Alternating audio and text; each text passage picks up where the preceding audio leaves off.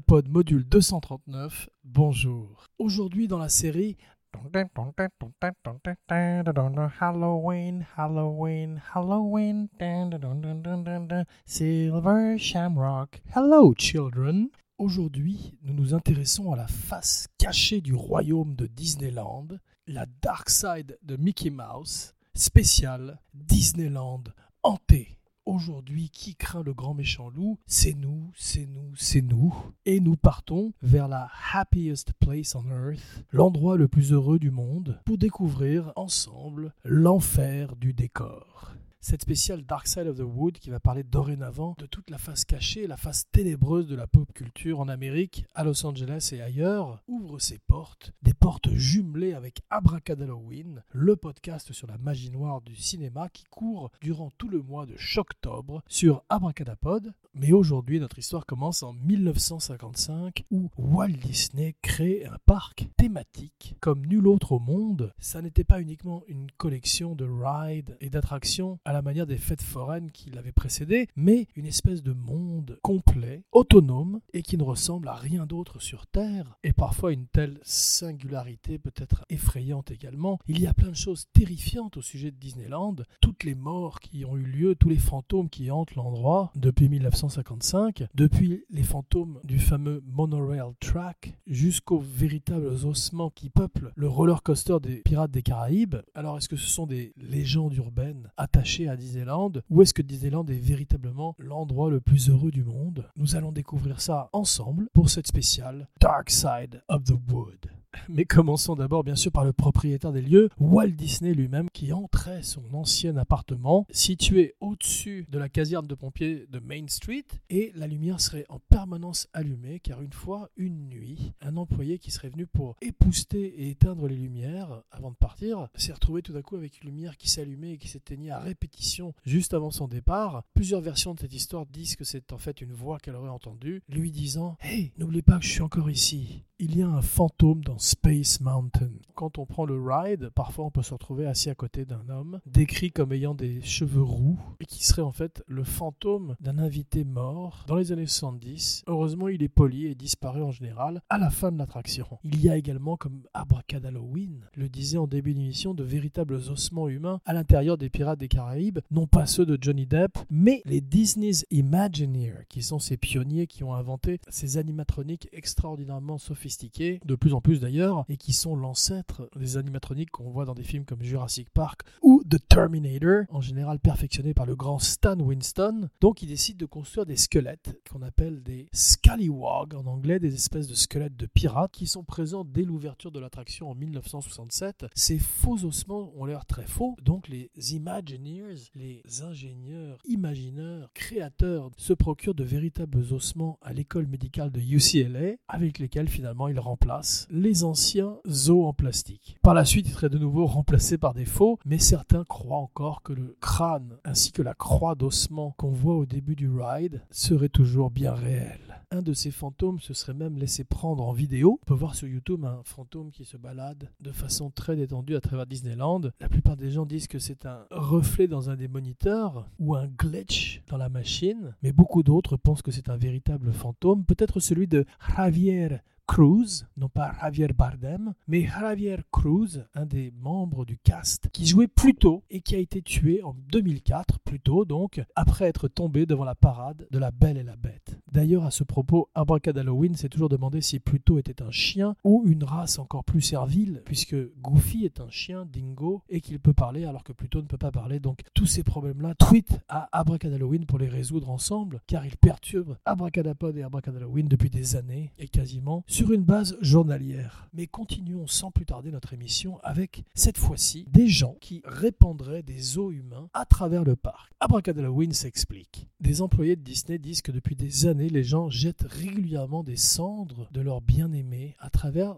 l'attraction du Pirate des Caraïbes ainsi que d'autres endroits dans le parc. Ce sont souvent des endroits où les gens ont été le plus heureux au monde, donc ils font de Disneyland leur demeure éternelle au château de la Belle au Bois dormant ou dans la voiture de Monsieur Toad. Bien sûr, la maison hantée est un des endroits les plus populaires pour rendre honneur aux morts. I love the dead comme le dit très justement Alice Cooper. Et en 2007, une jeune femme a été vue en train de renverser une substance poudreuse dans les eaux du Pirate des Caraïbes à Disneyland. La sécurité n'a pas eu le temps de la rattraper. C'était soit de la cocaïne, soit les cendres d'une personne chère à elle, un pirate peut-être. Et en octobre 2018, les gardiens de Disney, des deux parcs, Disneyland et Disney World, confirment au Wall Street Journal que non seulement des gens répandent les cendres de leurs morts à travers le parc, mais que c'est une pratique qui est tellement populaire que la régulation ont un nom de code pour ce genre d'infraction. Ça s'appelle un HEPA Cleanup, qui réfère au système d'air filtré qui récupère les particules ultra fines de poussière mortuaire. La maison hantée a tellement de cendres humaines à l'intérieur que ce n'est même pas drôle, déclare un des gardiens de l'endroit. The Lady in White.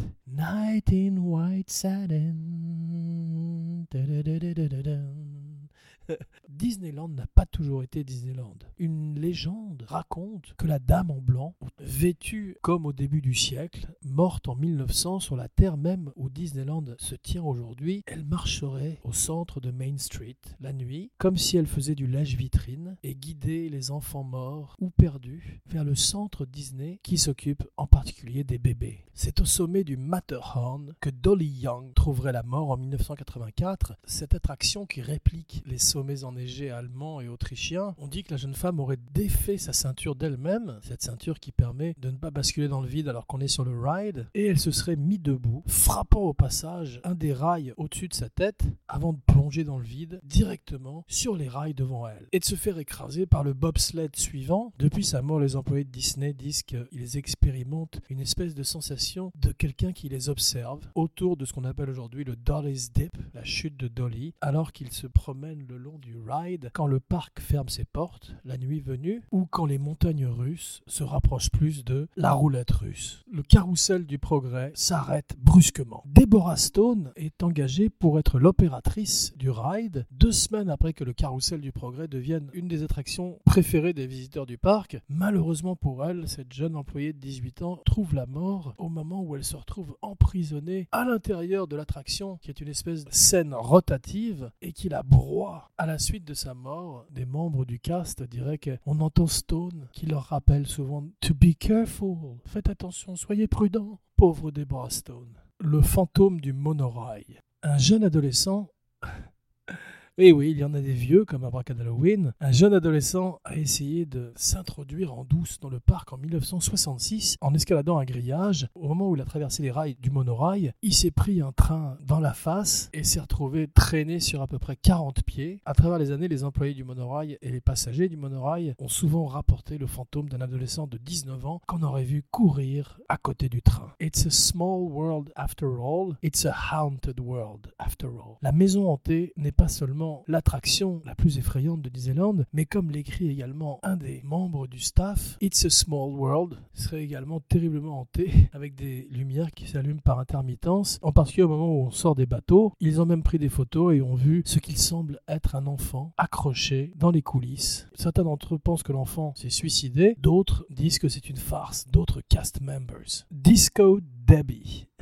une des employées du parc qu'on appelait Disco Debbie parce qu'elle adorait le disco, est morte d'une rupture d'anévrisme backstage à Space Mountain. Et on dit qu'elle est toujours là, présente dans les coulisses. Elle aurait été vue plusieurs fois non seulement par des cast members, mais aussi par des clients. Et on la décrit comme une espèce de fantôme volant de couleur verte. Disco Debbie, le petit garçon criait à la sortie du parc. Cette histoire naît de plusieurs rumeurs colportées par les employés du parc. Un petit enfant serait vu à la porte de la maison hantée en train de pleurer au moment où les employés s'approchent pour lui parler, il les ignore, comme s'il n'était pas là. Certains d'entre eux pensent que c'est le fantôme d'un petit garçon dont les cendres seraient éparpillées à l'intérieur de la maison. Mais tout ça n'est rien par rapport au fantôme le plus tenace de la maison hantée de Disneyland, une rumeur qui existe depuis maintenant des décennies, celui d'une femme qui serait venue pour faire une critique de la maison hantée juste avant son ouverture en 1969 et qui aurait trouvé l'attraction tellement effrayante qu'elle en aurait eu une attaque cardiaque et serait morte sur le lieu. Disney nie en bloc, mais ça, n'empêche pas la rumeur d'enfler à travers les années et on raconte qu'on voit cette femme se promener à travers toute l'attraction tout au long du ride de la Haunted Mansion. Les poupées de It's a Small World sont très effrayantes, à la manière d'un Chucky. Hi, I'm Chucky, wanna play? Elles changent de position régulièrement, disparaissent ou semblent tout d'un coup animées d'une vie propre, comme les poupées de Toy Story, mais en plus effrayant, la maison hantée, qui est très naturellement l'endroit le plus hanté de Disneyland, a également son fantôme qui chante depuis son ouverture, donc en 69, comme on l'a vu. Un des employés entend de la musique qui semble sortir d'un des murs de la chambre de séance, cet endroit où on convoque les morts à l'aide d'un Ouija board. Au départ, il pense que c'est une radio qui a été accidentellement emmurée au moment de la construction du parc, mais il se rend compte que les chansons ne sont jamais interrompues ni par un DJ ni par des publicités. La musique est tellement persistante que l'employé se retrouve à mettre des speakers pour essayer de noyer le bruit de la radio fantôme. Des urnes funéraires peuvent être trouvées partout à travers le parc, en particulier comme on a vu dans la maison hantée. L'une d'entre elles a une plaque sur elle qui invite une grand-mère du nom de Grandma Joyce à reposer en paix pour l'éternité. Apparemment, cette grand-mère et ses cendres ont été éparpillées quelque part dans la maison hantée et l'urne serait également visible dans le cimetière de l'attraction. Rendez-vous dans quelques jours pour le quatrième round de Weber versus Weber, spécial Joker, ainsi que de la deuxième partie de la saga et les films avec Patrick Zukowicki sur Abracadapod. Jean Weber, signing off.